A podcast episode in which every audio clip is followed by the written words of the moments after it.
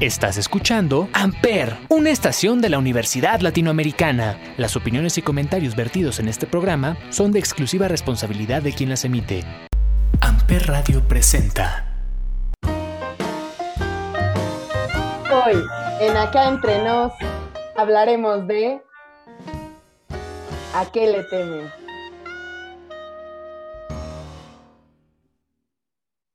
Hola, ¿qué tal? Muy buenas noches a todos. Bienvenidos a Acá Entre Nos y pues como el título de hoy lo dice, hoy les compartiremos a qué le tememos. ¿Verdad? Juan, Alberto, ¿cómo están? Hola, muy buenas Hola, noches. Deya, buenas noches. Amigo, buenas noches. ¿Cómo están? ¿Qué tal les va? ¿Qué tal su semana? Medio pesada, pero ya vamos a terminarla. Pues esa es la pregunta, ¿no? ¿A qué le temes? Eh, lo comentábamos, aparte de, de algunas fobias o algunas ideas que tenemos, este, pues pocas veces nos preguntamos a qué le tememos realmente, ¿no? Cuando pasa algo nos damos cuenta que es, es algo que, que les tememos. Exacto. Por ejemplo, yo tengo miedo a no grabar el audio. Es uno de mis temores que se acaba de cumplir. Exactamente. Parte del éxito, amigo. Exacto. Es que justo empezamos el programa y, y no se estaba grabando, Ya llevábamos media hora de programa y, y no se grabó nada. Pero no importa, siempre, nunca es tarde para volver a empezar. Exactamente. ¿A qué le Bien, temes? tú de ella, ¿a qué le temes? ¿Cuál sería tu Híjole. respuesta a esa pregunta? Ay, es que es bastante difícil. Mm, pienso que eh, mis temores han sido por etapas, distintas etapas en mi vida, ¿no? Eh, creo que en algún momento lo comentamos, sí, eh, en el Ujú. capítulo pasado, sobre el miedo a la muerte a, a tus papás, por ejemplo, ¿no? Que cuando Mm. eres mucho más niño, eh, pues es algo constante o algo que yo tenía como muy presente siempre. Imaginar que si mis papás no me contestaban, que si mis papás salían de la casa y se tardaban mucho, o sea, era un constante temor, que, claro que se ha disminuido con el tiempo, pero que creo que el miedo a la muerte mm, sí es algo que, que siempre está latente, ¿no? Incluso a mi propia muerte, ¿no? O sea, creo que hay momentos de alerta donde, pues nada, reacciono a, a querer estar viva, ¿no?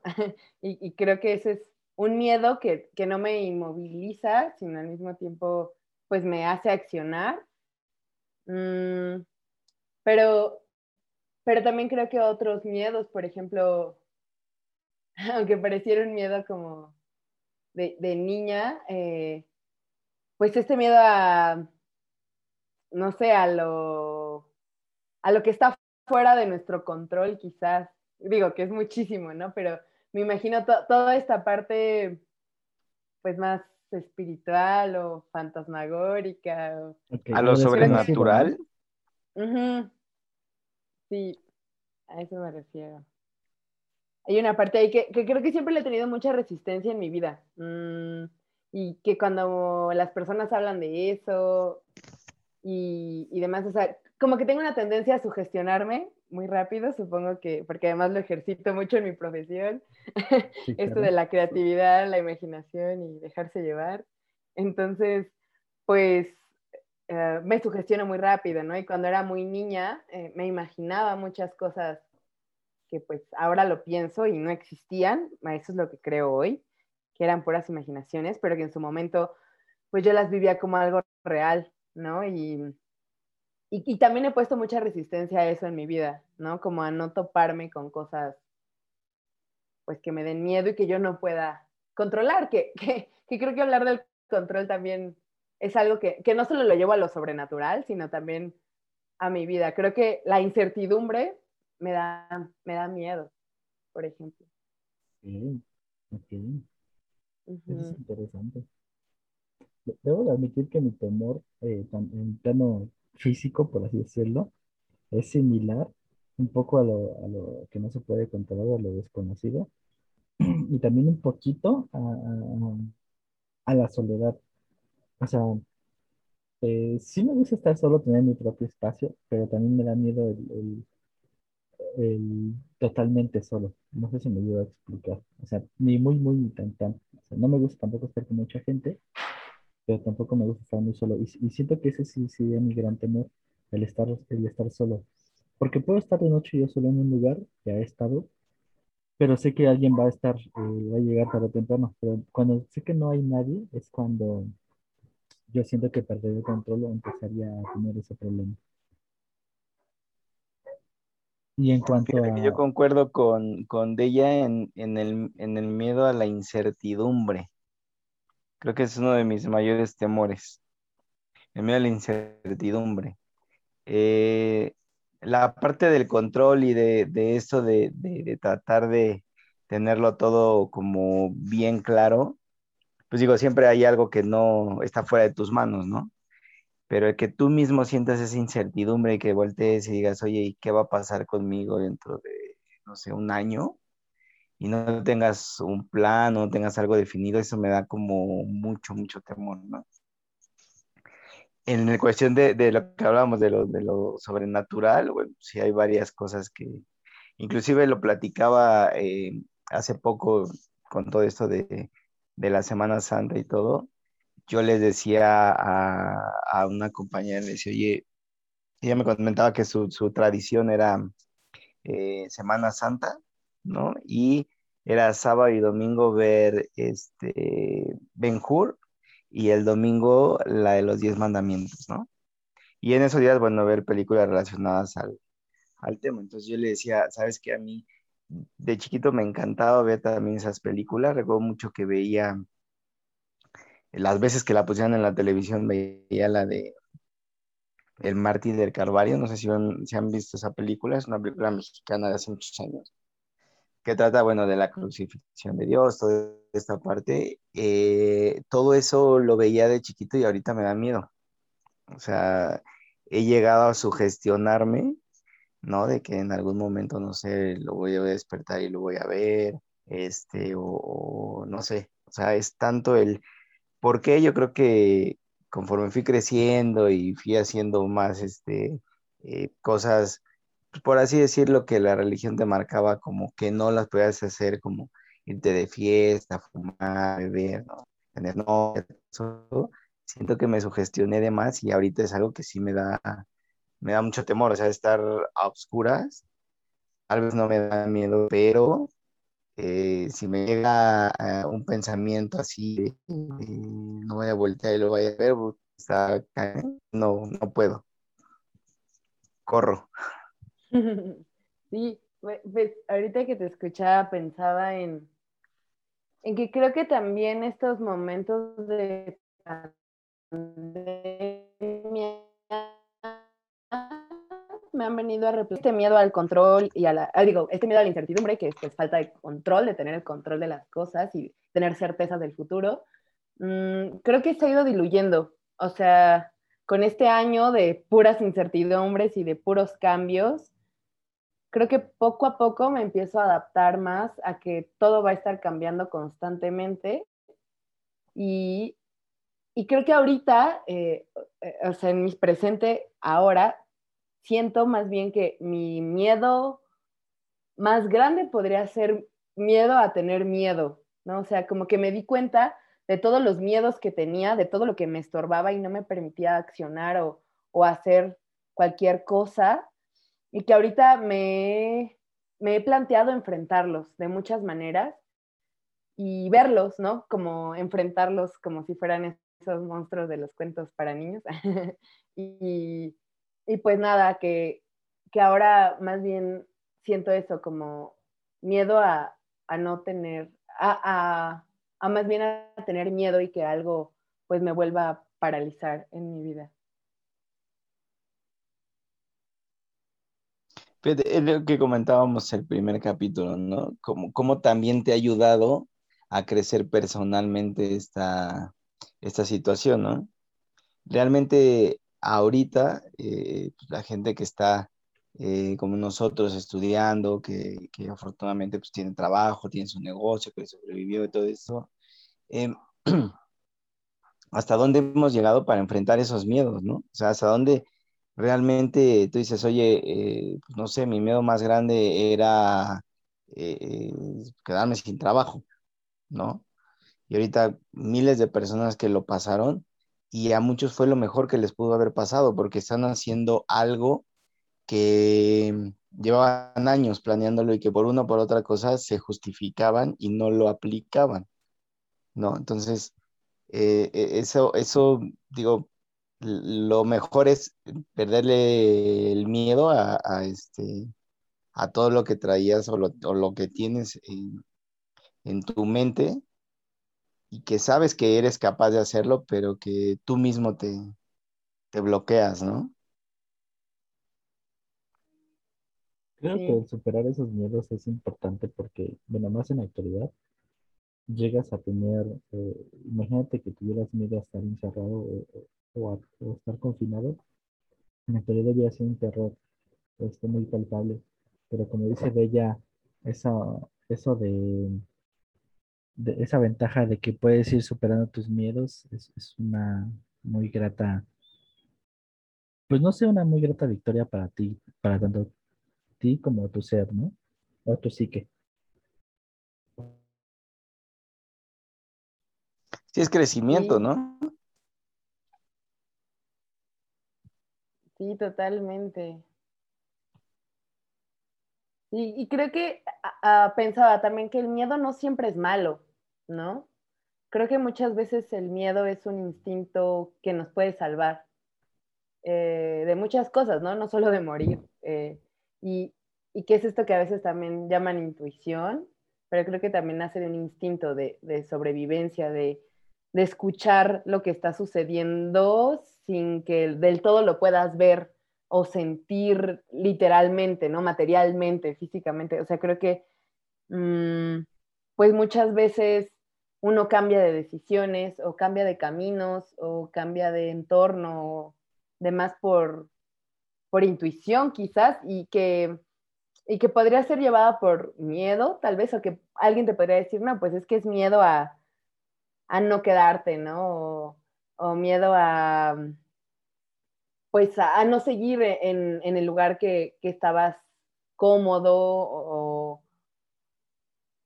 no sé, es que me, lleva a muchos pensamientos, tanto en el trabajo como en las relaciones, como como en cualquier cosa de tu vida donde entonces eh, el miedo también te puede salvar.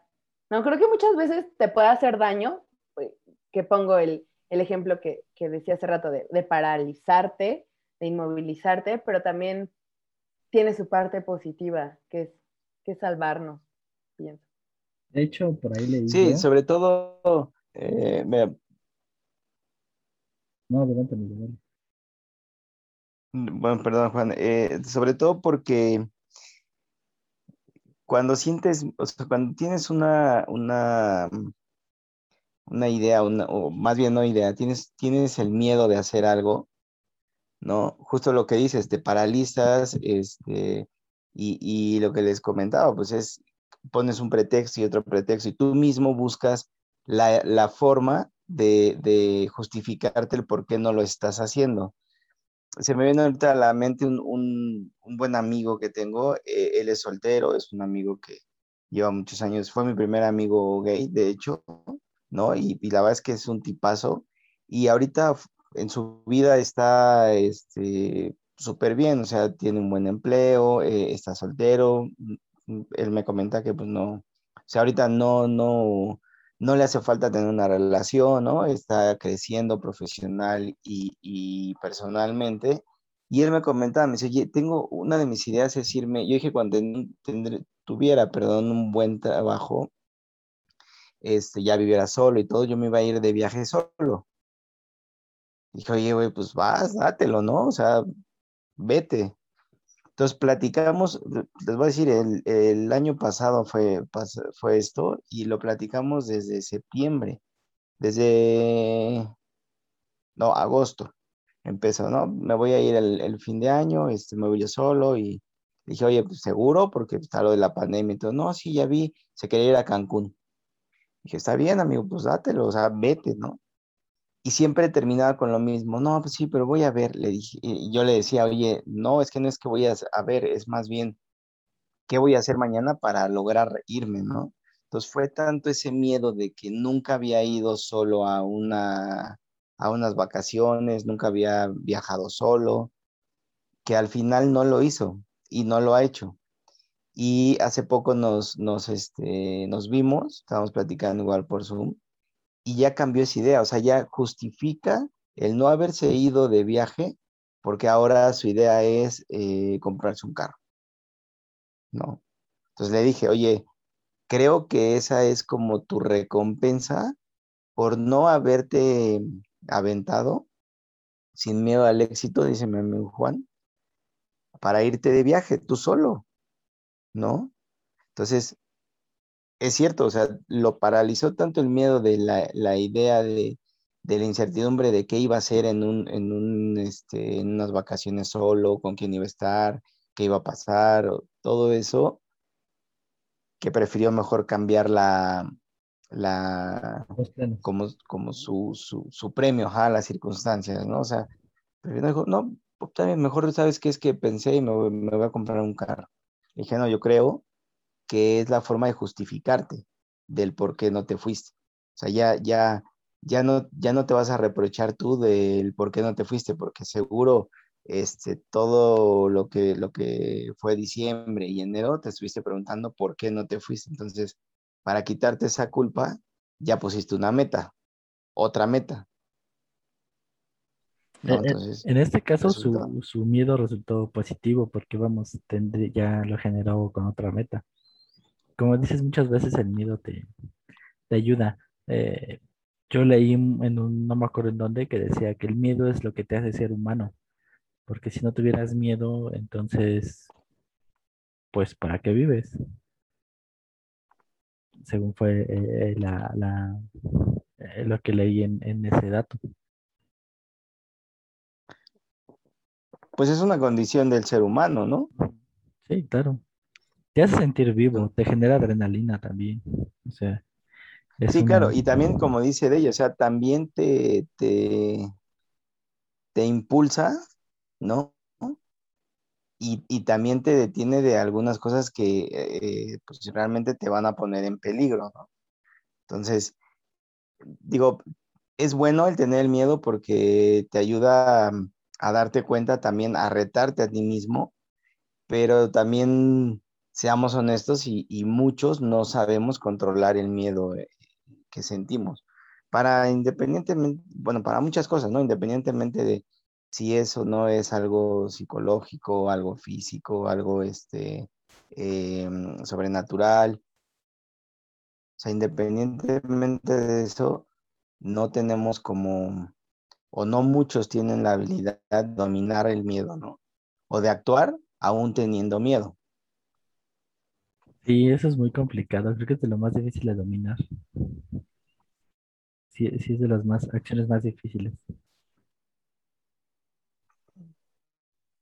Sí, sí, que creo que reaccionamos distinto a cada situación, ¿no? Porque, por ejemplo, ahorita yo pensaba que cuando tiembla, por ejemplo, eh, mi instinto de sobrevivencia sale a flote e incluso eh, más que salir corriendo, ando hasta salvando y ayudando personas y pues, o sea, me ha tocado ver a gente desmayarse o colapsar ahí quedándose en una escalera porque no pueden bajar porque están aterrados, o sea, y como que, mm, pues nada, yo me he visto accionando más que, por ejemplo, solo pensando en mí o diciendo, no me importa nada, yo me voy a salvar con permiso. No, eh, pues pues eso, incluso ayudando a los que tienen miedo y no pueden hacer nada con ese miedo, ¿no? Pero, pero pensaba en que hay otras situaciones en mi vida donde tal vez ni siquiera me doy cuenta que tengo miedo, pero por eso no hago cosas, ¿no? Cosas que, tal vez quisiera hacer o que pienso y que, mm, y que ni siquiera me doy cuenta que es el miedo el que, el que no me permite a veces hacer cosas que, ah, es algo que asocio mucho con un libro que estoy leyendo que se llama El apego, si no me equivoco. No recuerdo el autor, ah, pero me parece que era una compilación como de, mm, mm, de textos antiguos, de, sabiduría mexicana y, de, todo, todo esto que, se, recopila, ¿no? Eh, de distintos pensadores y, y esto que se iba transmitiendo, pues, de boca en boca, y, y que habla justo de cómo nos apegamos a, a ideas, a personas, a momentos, a circunstancias, a, a, la percepción, por ejemplo, que los otros tienen de nosotros. Eh, y entonces, o sea, como que la vida se nos va haciendo un, un apego. Y creo que eh, una cosa del miedo es, es, el apego, ¿no? O sea, que, que, si tenemos miedo es por apego, pienso, a distintas situaciones, eh, tanto externas como internas a nosotros. Yo sabes, pienso que la, bueno, más bien, eh, la, la condición humana o la mente humana siempre reacciona a algo que no, algo de lo que, o sea, reacciona a lo que no estás seguro, a lo que es desconocido para ti, ¿no? Sea, eh, no sé, por ejemplo, cuando vas a un nuevo trabajo, ¿no? Independientemente de si tienes toda la experiencia del mundo en, el área, en el ramo, el hecho de llegar un día, eh, el primer día al trabajo, o sea, a lo mejor no sientes eh, como tal el miedo, ¿no? O tú lo disfrazas así como la, emoción y todo, pero al final tienes miedo de, de, llegar a ese, a ese lugar porque es algo nuevo. Exacto, porque dices, bueno, no sé, duré muchos años en una empresa, ya sabía cómo se manejaba, eh, ya sabía a dónde estaban los sanitarios, cómo subían, qué piso iba, todo. Entonces, el hacer el cambio te genera esa, esa resistencia. Probablemente sea esa parte del, del, del desapego, ¿no? A lo que ya tenías tú muy seguro. Ahora, mentalmente y, y, como experiencia propia, creo que los miedos a, mm, o el, la fuerza del miedo que tú tengas, tú mismo la permites, ¿no? Hasta dónde tú eres capaz de, de entender que estás sintiendo miedo y no actuar, o de entender que es algo que te da miedo, pero que lo quieres hacer y, y pues vas paso a pasito. Me, se me ocurre ahorita, como decía Juan, ¿no? Le da miedo estar en, un lugar solo, pero cuando sabe que va a llegar, llegar a alguien, pues no pasa nada, pero cuando no, entonces a mí Recuerdo que de niño pues me daba mucho miedo caminar en, en, la, en la calle solo o bajar, ¿no? De la casa de mis papás a la cocina o, o abrir o no sé, a oscuras, pero aún así, sabiendo que me daba miedo, actuaba porque tenía que hacer, ya sea que tuviera que abrir la puerta o que tuviera que bajar por un vaso de agua porque moría de sed, ¿no? Al final pues no lo dominaba, pero me iba sobreponiendo paso a paso. Entonces eso, digo, es, algo muy sencillo, pero es algo que no siempre aplicamos en, cosas ya más, como justo como dices de o sea, cosas que te gustan hacer y que no te das cuenta que por miedo, pues no las has hecho o ni siquiera intentado hacerlo, ¿no?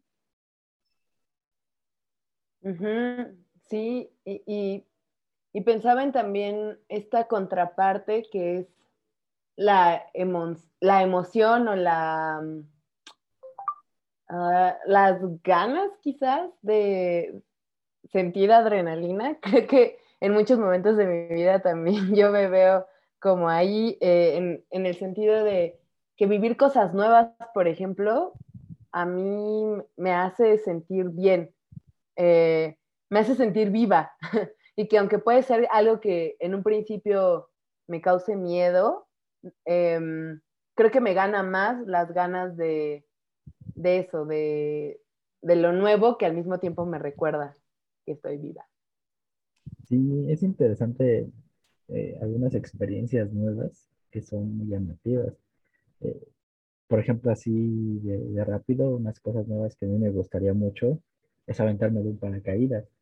Y para mucha gente eso es un miedo muy grande porque tienen las alturas o lo tienen a ese tipo de actividades. Yo no, o sea, a mí me gustaría vivirlo y, siento que esas actividades son las que, como dices tú, te hacen, te hacen estar vivo o te sientes más vivo en ese tipo de actividades. Eh, a, menor escala, pues los juegos de Six Flags son lo mismo, pero pues, vamos, es a menor escala.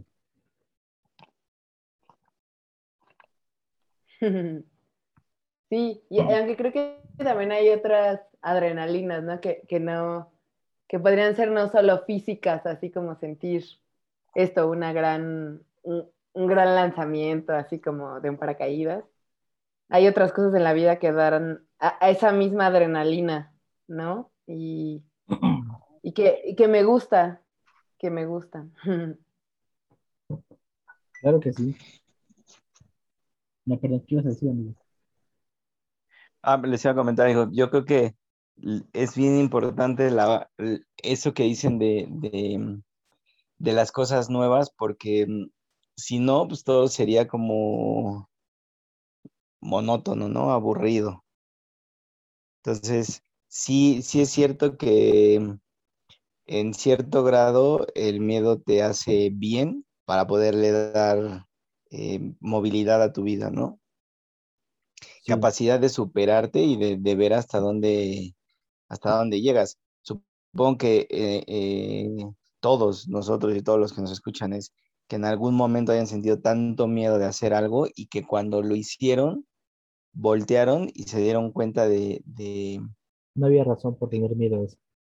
Exacto, de que, de que todo, o sea, solo era el que en un momento te decidieras, ¿no? Para poder lograr lo que, lo que hiciste, ya sea que te tires de un este, paracaídas, eh, que acaricies un animal peligroso, que, no sé, este, a muchos hasta de cambiar de look, ¿no? O sea, por cosas, por decir cosas muy, muy, muy generales, cambiar de trabajo y todo eso, y que de repente volteas y dices, oye, pues ya, ya lo hice. Y eso te ayuda también a crecer porque te queda la experiencia de que aunque sientas el miedo, pues tienes que decidirte para hacerlo, ¿no? O sea, por lo menos intentarlo, no quedarte sin, eh, sin, hacer ese esfuerzo de intentarlo y decir, oye, lo intenté y no se pudo, bueno, pues ni modo, lo intenté y lo logré y mejor de lo que esperaba, ¿no? Sí, claro. Y, también nos damos cuenta que los miedos van cambiando conforme vas creciendo, como ella lo decía al principio. Eh, por ejemplo, ahorita en el caso de tuyo, Alberto, te apuesto que más joven nunca pensabas en, y tal vez uno de tus miedos ahorita es faltarle a tu hija. Siento que es uno de tus mayores miedos en este momento, más que la oscuridad, más que cualquier otra cosa, siento que es este. Sí, fíjate que sí, sí, o sea, sí sentí miedo al principio, ¿no? Pero, mm, o sea, lo dominé, porque dije, bueno, ya, o sea, ya está aquí, era algo que buscábamos, pues ahora sí que el siguiente paso es el embarazo, ¿no? Y ya, y, y, entonces yo al principio pues llegaba con miedo, no quería hacer ruido, este, ya sabes, o sea, 20 mil cosas, y lo fuimos superando. Afortunadamente, como me tocó la pandemia, la mayoría del embarazo lo pasé así y fui aprendiendo. Y cuando nació, yo le tenía un miedo así, pero enorme. A mis sobrinos los cargué hasta, hasta el año y a los 10 meses. La primera vez que los cargué, porque me daba miedo que se me cayeran, que, o sea, se sienten tan frágiles los niños que, que a mí me daba mucho miedo agarrarlos, ¿no? se me va a deshacer en las manos. Entonces, cuando nace mi hija, me la dan y yo sentía que me desmayaba pero después era como esa parte de decir, oye, pues ya, ya la cargaste, o sea, el chiste es acomodarte y hacerlo, ¿no? Y le perdí el miedo. Y ahorita algo de lo que más deseo al final del día es llegar y cargarla. Entonces, sí, sí, o sea, sí, hay, hay dos, amigo, o, y de ella, o te decides tú, o la misma vida te lleva y te pone en esa circunstancia de que dices, o lo haces o lo haces. ¿No? Porque ya no te puedes echar para atrás. O sea, no es tan fácil ya decirle, no, ¿qué crees que siempre ya no quiero a un hijo? Como decir, oye, pues estás arriba en el bungee y decir, oye, sabes que pues ya no, ya no me va a aventar y te bajas, no pasa nada. Pero un hijo, por ejemplo, ¿no? Cuando aceptas un trabajo con la responsabilidad que tienes, pues también, o sea, estás y te obligas y entonces esa circunstancia aún con tu miedo te obliga a dar el paso y, el 99% de las veces yo creo que sale bien. O sea, es, es para, para, aprender, ¿no? Para superarse. Exacto. Sí, y, como dices, es muy interesante cómo tus miedos cambian a lo largo que vas avanzando en la vida. Eso, es lo más interesante. Creo, bueno, de mi parte, siento que eso es, eso es muy, muy este, interesante, ya que, vamos, como, como decía, pues el niño tal vez me daba miedo este, una cosa, pero ya me da miedo otra. Eso es, cuando aprendí a manejar me daba miedo los coches, o sea, me daba miedo los coches, meterme a las avenidas, todo eso, pero ahorita ya, ya no le tengo miedo, porque como tú dices, lo haces, lo enfrentas y pues vamos. Obviamente vas con la precaución, pero pues, de cierta manera tienes miedo a ciertas cosas todavía. Sí, sí, sí, seguro. Sí, y, pensaba en, en esto que, que, mencionaba Alberto, de cómo las situaciones de la vida nos van orillando, igual creo que el crecer, ¿no? El pasar de etapas eh, del ser humano también nos va orillando a enfrentar distintos miedos, así como el de la oscuridad, hasta ah, pues el miedo, como ahorita mencionaban, a, faltarle a, tu hija, ¿no? Por ejemplo. Em, hace poquito eh, escuchaba una conferencia de psicoanálisis que hablaba sobre, sobre la infancia y, y, como ahorita que Juan decías que, que los miedos se van superando, yo pensaba que, y gracias a esta conferencia también de psicoanálisis, que hay cosas que si no trabajamos, que si no vemos, aunque no lo sepamos, siguen ahí, ¿no? O sea, eh, hablaban mucho de los traumas, ¿no? Los traumas que el niño vive en la infancia desde nacer, ¿no? Desde nacer, que es un acto muy violento y pues muy traumático para el bebé, ¿no? O sea, porque salir al mundo y escuchar y ver y sentir, eh, todo es demasiado, pues demasiado estímulo, ¿no? Para, para un bebé. Em, y así cosas que se van sumando en la relación con tus papás, en la relación eh, con los demás, el aprender a caminar, caerte, o sea, creo que todo lo que va pasando en nuestras etapas de la vida eh, hay cosas que, como niño no superas, ¿no? Por ejemplo, y que te las traes hasta ser adulto, ¿no? Y, que quizás si un adulto lo ve, lo piensa como algo insignificante o algo sin importancia, pero que, si a nosotros como, pues como adultos nos damos cuenta que hay algo ahí que no, que no estamos sanando o reparando, pues, pues ayuda, ayuda mucho, pues irlo trabajando, ¿no? y creo que por eso ahora la terapia y todo esto se ha vuelto como un tema más abierto. Creo que antes era algo que incluso se veía un poco mal si la gente se abría a ir a terapia o estas cosas, o decir que iba a terapia, ¿no? Y mm, bueno, yo en mi caso ya, ya llevo un rato yendo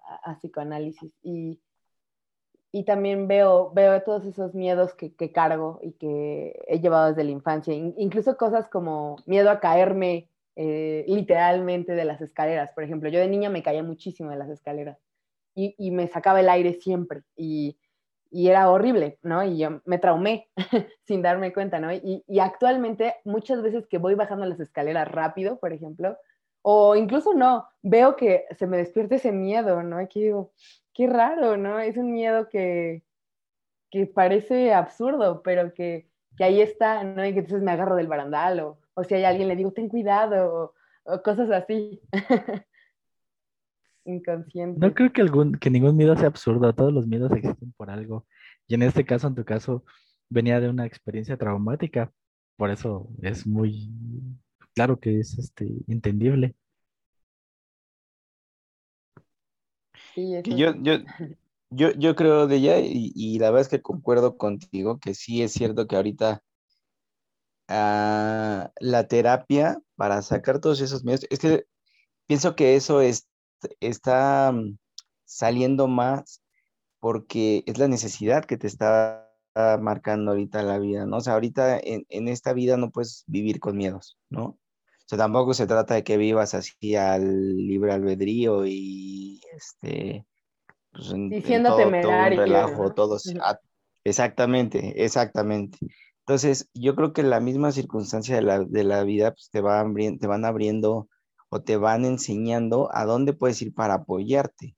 Hay gente que realmente la misma circunstancia de la vida te ha llevado a, buscar el apoyo para decir, oye, no puedo vivir con miedo ¿no? O he perdido muchas oportunidades por miedo. Entonces, por eso es que ahorita tanta gente ya se abre a ir a, psicoanálisis con un psicólogo, con algún terapeuta. Inclusive em, he visto, bueno, eh, con, grupos que he salido de, ciclistas y todo, son grupos que eh, su terapia es salir todos los días a rodar en las, en las mañanas, estar platicando. Entonces, esa es su terapia para decirle, oye, yo ya, esto es lo que me gusta, ya lo hice, ahora estoy listo en el resto del día para enfrentar lo que venga, ¿no? Entonces es una terapia tan padre que la verdad es que cuando tenía tiempo de ir, pues, te ayuda mucho, ¿no? Entonces cada quien busca como esa, esa, esa fuga para poder agarrar un poquito de valor y decir, oye, pues va, sí, sí puedo, o buscar experiencias ajenas para para de, eh, de, esas mismas, pues tú motivarte y aventarte, ¿no?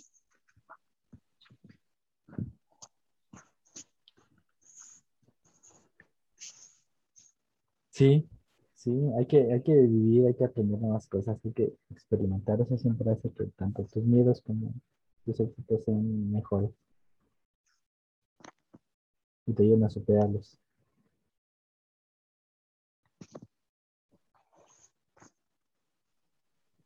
Sí. Y sobre todo que te ayuden a crecer, ¿no? Exacto. Eso es lo importante. Crecer junto con tus miedos, eso es lo más importante. porque creo que en medida que uno crece, el miedo podría disminuir, ¿no? Ir a lados contrarios, aunque creo que muchas veces también aumentan, ¿no? O sea, porque mm, pues mucha gente dice que la vida adulta pues ya no es una vida como feliz o plena como la de un niño, ¿no? Porque empieza a entrar la conciencia de todo lo que implica ser un adulto, ¿no? Y de toda la responsabilidad y de todo, pues lo que está en tus manos muchas veces como la vida de alguien, ¿no? Si es un hijo, por ejemplo, pero, mm, pero ¿cómo poder vivir con esas, con esas responsabilidades sin, sin tenerle miedo, ¿no? Sino más bien, pues ser parte o entender que es parte de, de la vida, ¿no? Y, que más que temerle, habrá que solucionar o hacer algo por ello. Sí. sí, que al final tienes que enfrentarlo, ¿no? No te puedes quedar toda la vida con miedo, este, o no ser mamá por tener miedo, ¿no? No ser papá por tener miedo. Al final, eh, eres hijo, y, en algún momento pues, la vida de tus padres va a depender de, la, de, ti, ¿no? como, no sé, ya cuando están mayores, cuando hay que cuidarlos o alguna enfermedad y que te toque este, cuidarlos o estar con ellos al pendiente, pues al final dependen de ti. Entonces, si tú tienes miedo a que una vida dependa de ti, pues no, no, no creo que en ese momento no lo superes digas, oye, pues son mis papás y, o es mi hijo y pues adiós el miedo, ¿no? O aunque tenga miedo, pero pues lo tengo que hacer o lo voy a hacer por decisión propia. Sí, claro. Sí, sí, ah, aunque creo que también hemos a veces entrado a una cultura como de el reto, eh, de que todo sea algo que que superar algo que, nos rete y que nos amenace al mismo tiempo, que, nos violente.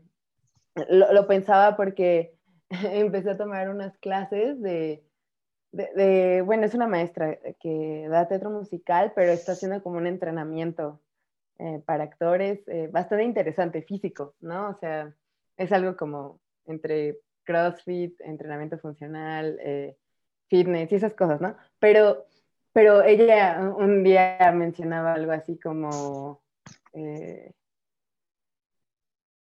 para un reto, uh, y, y, cómo uno decide también dónde poner las cosas, ¿no? O sea, creo que el, el tomar todo como un reto, como una amenaza, muchas veces podría hacernos daño, ¿no? Porque pareciera una lucha por deshacer algo, romper algo, eh, acabar con algo que no nos gusta y que volverlo un hábito o volverlo parte de, la comprensión de, la vida, pues puede traernos mejores cosas, porque creo que ahí podemos dialogar más, ¿no? Y, y podemos ser más amorosos con, con nosotros y con lo que nos rodea.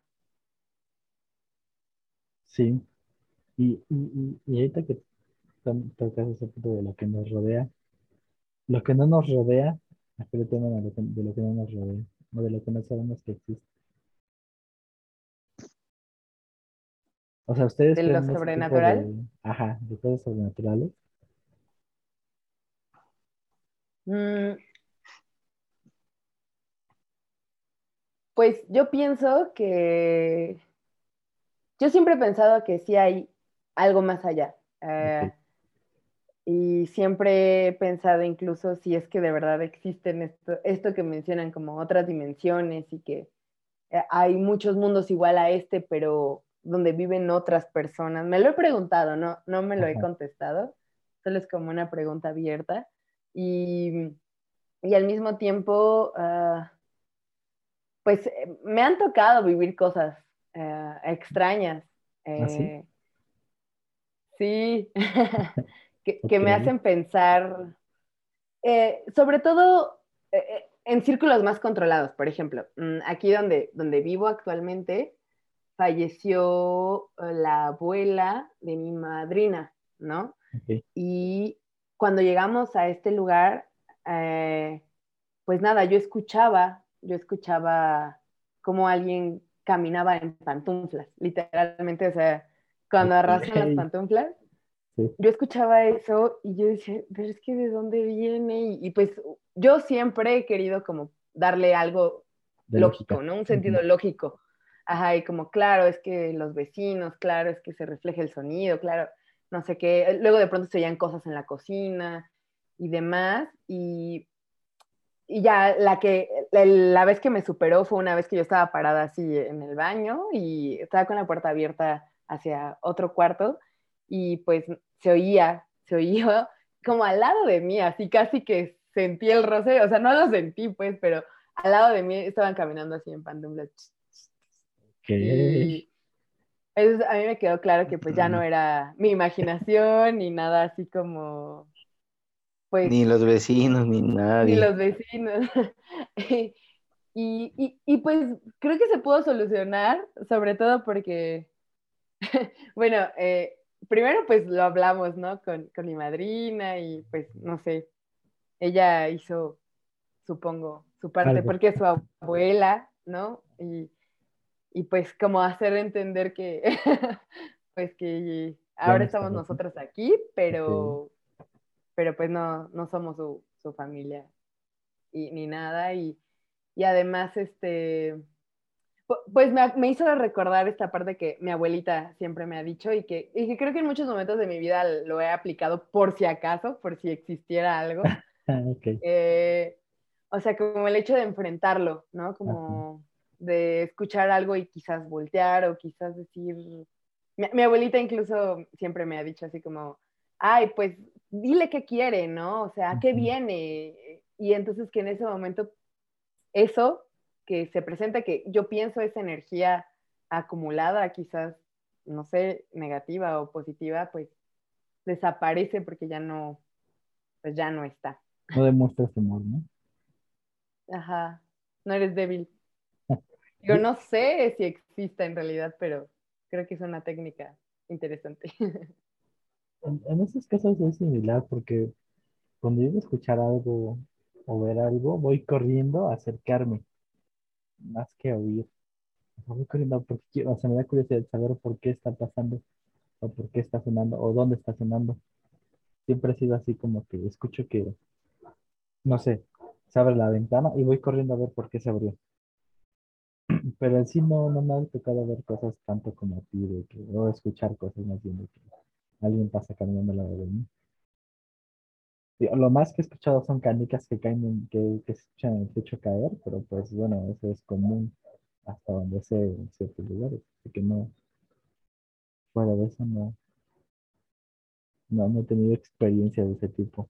¿Tú, Albert? Fíjate que ahorita recordando, eh, de más joven, bueno, mucho más joven, un amigo se fue a vivir a, a un pueblo de Tlaxcala, se me fue ahorita el nombre. Y haz de cuenta que, bueno, pues estaba, o sea, se fue así a, construir un, departamento ahí en un terrenito que tenía su mamá. Y pues nosotros fuimos, ¿no? Ese terreno, el departamento estaba todavía en obra negra, este, tenía láminas. El chiste es que, pues nosotros dijimos, ya tiene su casa, vámonos allá a hacer fiesta, ¿no? Entonces nos fuimos, ya sabes, en la noche pues estábamos ahí en la fiesta, y cantando y todo. Y ah, no recuerdo quién tocó el tema de que este, en la casa de lado había una, recién nacida, ¿no? Entonces allá son mucho eh, de esta parte de creer de, de, pues, de las brujas, de que hay que poner las tijeras, todo esto que, se, que anteriormente se, se, usaba mucho. Entonces, bueno, yo no le di mayor importancia.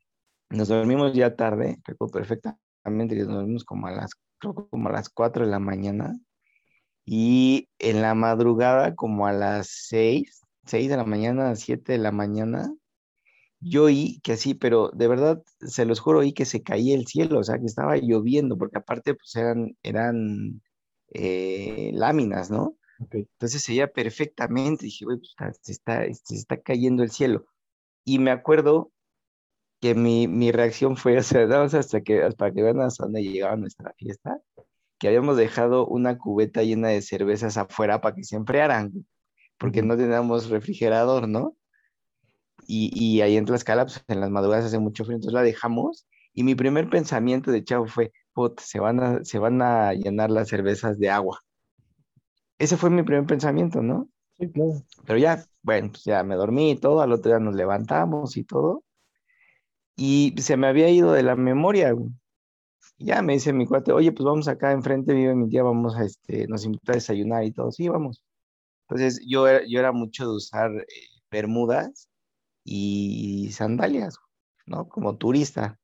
Pero pues ese día iba allá y estaba haciendo mucho frío, entonces le dije, no, déjame meto a cambiar porque este, me voy a mojar los pies. Entonces me puse mis tenis y salí y, y mi amigo me estaba viendo así como, güey, ¿qué tienes, no? ¿Qué pasó? ¿Por qué? Que no, es que llovió bien cabrón ayer. Así se los juro, volteo y, me, me, extiende las manos así como diciendo, ¿en dónde, güey? La tierra seca, el pasto seco, o sea, ya saben que cuando llueve el pasto, pues bien o mal los árboles, queda el rastro del agua, ¿no? Seco todo, así se los juro, seco. Entonces yo le juraba y le perjuraba que este, perdón, que había llovido cuando llegamos con una tía, pues le, le, platicamos y ella nos dijo que habían sido brujas, ¿no? Como había un recién nacido, habían sido brujas que iban a buscarlas, porque ella nos decía que, que cuando, se, se, o sea, que cuando ellas hacían presencia, se escuchaba eso, que llovía. Entonces me dice, pero sí, le dije, así se lo juro, o sea, yo, yo en ese momento hubiese pensado que si salía me iba a empapar. Pero sí, son brujas. Entonces, no, pues ya, ya te imaginarás la, siguiente noche, ¿no? todos juntos en una cama y todo. Y sí, sí fue algo, este, sí fue, sí fue algo feo, que me dejó una mala experiencia, la verdad. Yo, claro, no vi nada, ni, ni, escuché nada más, ni nada, sino lo de la lluvia. O sea, lo de la lluvia sí. Pues con eso tienes. ¿Mande? Con eso tienes, amigo, ¿qué más? Sí, sí, sí, exacto, porque yo dije, bueno, y entonces, ¿qué pasó? Ya que nos estuvo explicando, y, la verdad es que buscaba yo rastro, decía, bueno, un charquito, algo. No, nada, todo seco, seco. Bueno, no, bueno, fue una experiencia fea. Que estaba todo seco, así que pues, sí estuvo intenso. Sí, sí, sí, sí. Fíjate que esa, esa cuestión de que se oía lluvia cuando estaba viejas no lo, no lo sabía, ¿eh? O sea, no, no conocía esa parte. Sabía que tienes que dejarlas. ¿No? ¿Qué pasó? las tijeras, ¿no? Las tijeras, eso sí lo sabía, pero dicen que es más porque cuando, o sea, teorías que yo leo en internet, dicen que es que las tienes que dejar en cruz abiertas, no por la, no por el símbolo de la cruz, sino que es más fácil agarrarlas y cortar el hilo de vida que está succionando del, alma del bebé o de, lo que esté adquiriendo, que es como un hilo plateado. que según qué es lo que les extrae a los bebés, es lo que yo sé. Y por eso se dejan en esa forma, para agarrar y cortar el hilo y que no lo sigan succionando. Órale. Órale, esa, no- esa no me la sabía tampoco. Pues mira, será una o será otra cosa para qué eran amigo, pero Sí, o sea, se los juro que no fue, o sea, en el momento pues no, no lo, no lo, no lo asimilé tanto, ¿no? Porque pues, estaba lloviendo, está seco, pero conforme estuvimos ahí los días, nos, nos fuimos una semana, y no, la verdad es que las noches ya, yo a veces ya quería que no llegara la noche, o sea, no, no me daba mucho miedo, sí, de verdad. Sí, sí. Sí, sí, es Sí. una historia intensa. Sí, tú. Juanito, ¿qué? Yo personalmente no he vivido nada de ese estilo. Yo como que soy más de investigar en internet videos o, o leer historias en internet de todo ese tipo de personas que han vivido su tipo de, de ese tipo de, de fenómenos. Y bueno, uno de mis favoritos es este el de la niña del metro Boulevard Puerto Aéreo. No sé si la conozcan. Y si es que No. frecuenten esa línea también. Que creo que es la amarilla, si no me equivoco, la rosa. Pero es una de esas dos. Ujú. He Y ido con- muy poco a esa. Sí. Que cuenta la historia de que estás tú en, siempre es en la noche, ya debe ser de los últimos trenes, ahí de las 11 a 12 de la noche, de que estás parado esperando el tren y de repente una niña se te acerca pidiéndote ayuda o queriendo que juegues con ella. Te pide ayuda para que le ayudes a amarrar sus zapatos. En esto la niña tiene como entre 5 y 8 años más o menos. Te pide para que le amarres los zapatos y de repente, vez que le ayudas, te hincas para amarrar los zapatos y ves que no tiene piernas y desaparece enfrente de ti. Y otra versión dice que se acerca y te dice que si quieres jugar con ella y tú al momento, si le dices que no, no pasa nada y se retira. Pero si le dices que sí, agarra y avienta su muñeca o su pelota, depende de la versión. Y cuando la recoges, te das cuenta que es su cabeza. Y ya son, y son varias historias de personas que las han contado. No manches. Uy, qué horror. No, definitivamente, bueno, hay, hay gente que también como que atrae esas energías, ¿no? Porque hay mucha gente que, que sí ve, que sí tiene muchas experiencias de, de ese Eso se tipo de, sobrenatural, ¿no? Sí, Que, que dicen muchas veces que es como por, o porque incluso las están buscando, o porque, como dices, las atraen. Y también pensaba en, en las supersticiones, ¿no? Uh, y, sí. y como México, ah, pues es un país Muy, así, ¿no? muy. Muy supersticioso porque hay, también hay muchas leyendas, hay muchos mitos y hay mucho, pues digo, sobre todo leyendas que, que han hecho a la cultura mexicana temerosa y eso está curioso, ¿no? O sea, que, que nuestros miedos también muchas veces vengan eh, de historias que quizás se contaban, eh, por ejemplo, para cuidar a los niños, ¿no? Para que los niños no se salieran de noche o para otras cosas y que se volvieron reales o seres fantásticos que ahora son reales. eh. Ah, el coco, por ejemplo, ¿no? Coco, el coco sí. que, que te tenías que dormir porque si no el coco iba a venir o cosas de esas. Ajá, y que, y que de una forma educacional creo que también se volvieron temores que muchos Real, niños pudimos tener, ¿no? Como algo real e incluso imaginar que sí existían monstruos o cosas que podían atacarnos y que era más bien una educación a través del miedo para no correr peligro, ¿no? Y que pues era algo que los papás hacían antes muy comúnmente. Claro, y de hecho una de las más famosas es La Llorona, que dicen que tienen, eh, se tiene eh, este, historias que se cuentan desde la antigua eh, Tenochtitlán. Así que, vamos, cómo se ido adaptando esa historia de, de tanto tiempo. Sí, sí, que son, que son, eh, pues historias que, que mucha gente que sí ha tenido como esa cercanía, afirma y va modificando cada vez, ¿no? Y también hay mucha gente que sigue siendo muy eh, escéptica en eso y que les ha llevado a, buscarla y descubrir también algunas otras cosas, ¿no? O sea, ahorita todo lo de lo de lo sobrenatural, pues es, también ya un tema de, de, estudio y de, investigación y, de gente que, que, quiere descifrar el por qué pasa o el cómo pasa.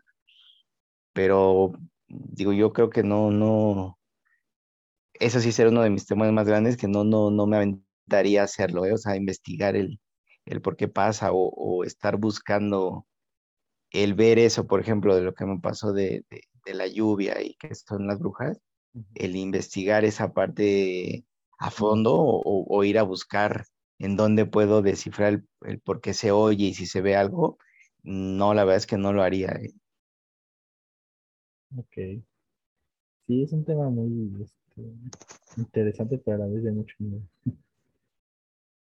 No, no, no les ha tocado de que han escuchado, con esa alguien que ha escuchado La Llorona. ¿Alguien que haya escuchado La Llorona, dijiste? Ajá. Sus conocidos, amigos o ustedes mismos. Mm, creo que sí me han contado. Eh, de esas veces que vas a algún pueblito o algo así a quedarte. O sea, entre La Llorona y otras cosas, pero no como, no, no me han contado algo muy a fondo, ¿no? Okay. Pero de que sí la han llegado a ver, que sí la han llegado a escuchar. Mm, y hasta ahí. No, yo no, ¿eh? Mm. Fíjate que yo no. Pero ahorita me hicieron. Ay, perdón.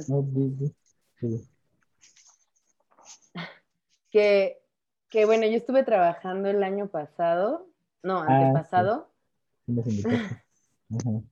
en un montaje que se llamaba Sobrenatural Ritos Siniestros de las Brujas de Xochimilco. Y era una obra que se hacía eh, en Xochimilco, en las pajineras, ajá, en el lago de Xochimilco. Y pues sí fue una experiencia bastante tenebrosa. Yo jamás me imaginé hacer teatros de terror. Y pues fue una experiencia, mm, pues sorprendente porque estás con mucho contacto con la naturaleza, de noche, en lugares donde pues sí ha muerto gente, eh, sí han pasado tragedias y, que muchos de mis compañeros sí llegaron a tener experiencias fuertes. Eh, incluso uno de mis compañeros, actor, se, se hizo varias limpias porque tenía miedo de todas las energías que se estaban moviendo, que él sentía, que escuchaba, que veía. Eh, a mí me llegaron a asustar también ahí en ese montaje, tocándome los camerinos así, pero como azotando la puerta, pues así fuertemente y pues cuando veía no había nadie. Y... Eso fue lo más que me pasó, pero a una compañera sí le llegó a pasar que vio a alguien, contó que vio una mujer parada enfrente de ella, viéndola. Oh, mira, eso sí está interesante. Sí. No, ya.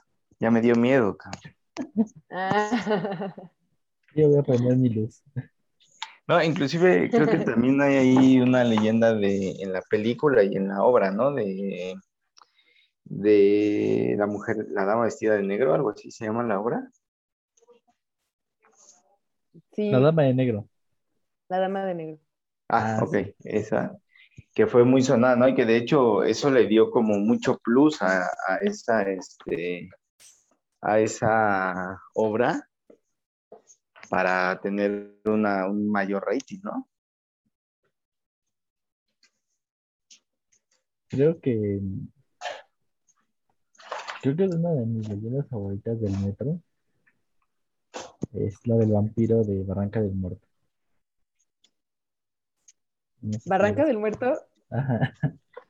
No, nunca lo he escuchado, pero ese es mi metro más cercano. Ok, la, idea es que no te quedes dormida nunca en, la estación terminal de Barranca del Muerto. ¿Cómo, cómo? La idea es de que nunca te tienes que quedar dormido en la estación terminal de Barranca del Muerto. No manches, una vez me despertaron ahí en esa. Bueno. O sea, yo iba a dormir y me despertaron ahí. O ya, sea, ya llegamos. Mientras estés en la estación no importa. Pero ya ven que a veces pasa esto de que los, los, met- los metros se meten al túnel para regresarse al otro lado. Para cambiar de carril, sí, correcto. Exactamente. Ya ves que pues, se quedan un ratito, como unos cinco minutos por lo mucho. Se- según hay Ajá. una leyenda eh, que cuenta de que un señor, regresando de su trabajo, se quedó dormido. Y este igual se fue y se, y se, se quedó en Barranca de Muertos, se metió el tren y ya cuando despertó no había nadie. En esos lapsos que no hay nadie, nada más estaba él y otra persona eh, esperando a que el metro regresara.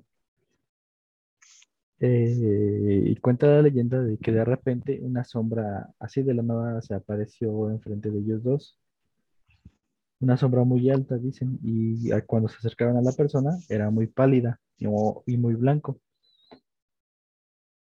Eh, se supone que uno de los, de que estaban esperando para que se regresara el metro era uno de esos borrachitos que siempre están en los metros que, o que se suben para pedir dinero.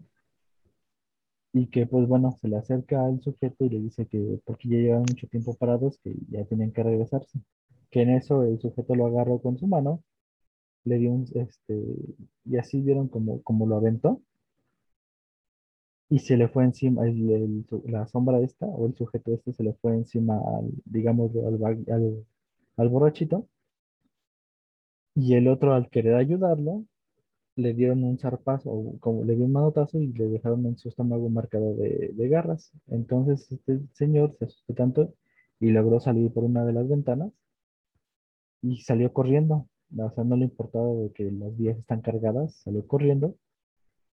Y este se supone que cuando el metro regresa, pues vieron al otro tipo que estaba todo desangrado.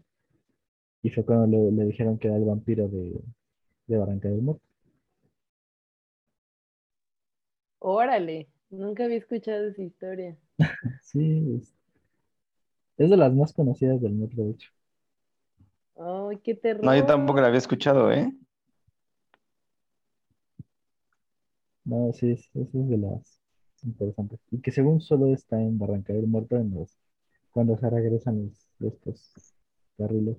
Y obviamente igual se aparece en la noche ya cuando son los últimos trenes para, para regresar. O los que ya guardan. Creo que lo más fuerte es cuando hay testigos, ¿no? Y comparten sus experiencias.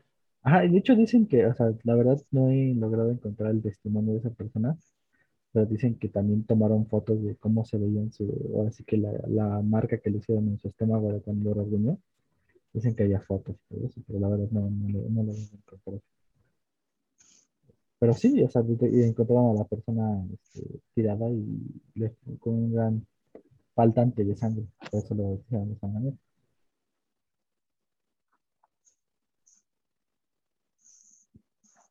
Siempre hay una leyenda en cada rincón de esta, de esta gran ciudad. Sí, y sobre todo que este, pues, y con toda nuestra historia y todo lo que, lo que conlleva en, en dónde está eh, fincada la Ciudad de México, pues te puedes encontrar mil y una historias, ¿no? Sí, claro. Sí, y creo que al final de cuentas es este sentido por tratarnos de, de explicar, de explicarnos la vida, o sea que es por eso que existen estas historias, estas leyendas, eh, y que se ha querido incluso darle forma, como, como hace rato mencionaba Alberto, a, las brujas, ¿no? Y darles un, pues eso, una, una imagen, así como cuando la gente se asusta ah, por algo que pasa y entonces trata de crear toda una historia o, o no, o hay cosas que tal vez sí pasen, pero pues digo, al final yo, yo soy de las personas que, que hasta que no veo, hay Sí. muchas cosas que no creo, sobre todo de ese tema, ¿no? Porque prefiero no creerlas, no porque no, no del todo crea que existan o no, sino porque prefiero no creerlas para no verlas. Sí, sí, no, sí, tienes toda la razón. O sea, a mí me gustan, pero prefería no experimentarlas. Exacto. Sí, no, yo creo que a todos, ¿no? ¿Quién no ha visto una, una buena película de terror, de suspenso, ¿no? Quien ha escuchado, por ejemplo, hay varias este, leyendas, eh, pero es interesante escucharlas, ver las películas, platicar de ellas, ¿no? Pero yo creo que vivirlas como tal, eh, sí, sí, sí es un tema muy complicado. No sé si ustedes vieron, o bueno, supongo que sí, la película esa del Conjuro. Sí. Bien, pues bueno, esa, esa, por lo que sé, esa película fue, la historia es verídica. Eh, Entonces, bueno, yo no me imagino al matrimonio después de todo lo que según pasa en la película, este, que hayan vivido, pues todavía revivirlo para que hicieran una película, independientemente del dinero que iban a recaudar, pues creo que fue algo tan traumante que, pues no, yo, o sea, no, no entiendo el, el por qué revivirlo nuevamente, ¿no? Digo, a mí me gustaría nunca volver, bueno, más bien pido no volver a escuchar eso de, de lo de la lluvia y todo eso. Sí, claro. Sí, me imagino. Y, y bueno, yo digo que para cerrar, sería muy buena idea recomendarles a todos una película de terror que te haya marcado. Una película. Ah, yo tengo una muy buena que. El fantasma, amigo. No, fui yo, fui yo. Ah, ok. Yo tengo una muy buena que me dejó marcado durante muchos, muchos años. La de mm, Hasta el viento tiene miedo. Ok, sí, sí que es muy buena. No la he visto, pero es muy buena. La, pero la, La la, original, ¿no? la original, sí, sí, sí. Sí. Ajá. Sí, dicen que es muy buena. Yo no la he visto, pero dicen que es muy buena. ¿Es la que recomendarías? Mm. Ay, pues recuerdo muchas que han sido clásicos, Eh, como El Exorcista o El Resplandor. mm. Y, y luego me parece que hay una que se llama El Exorcismo de Emily Rose, si no me equivoco, Ajá. que es muy, es muy aterradora también. No suelo ver la- muchas películas de terror. Que viene siendo la precuela del Exorcista en teoría. Sí, sí, con ya más efectos especiales y más cosas terroríficas.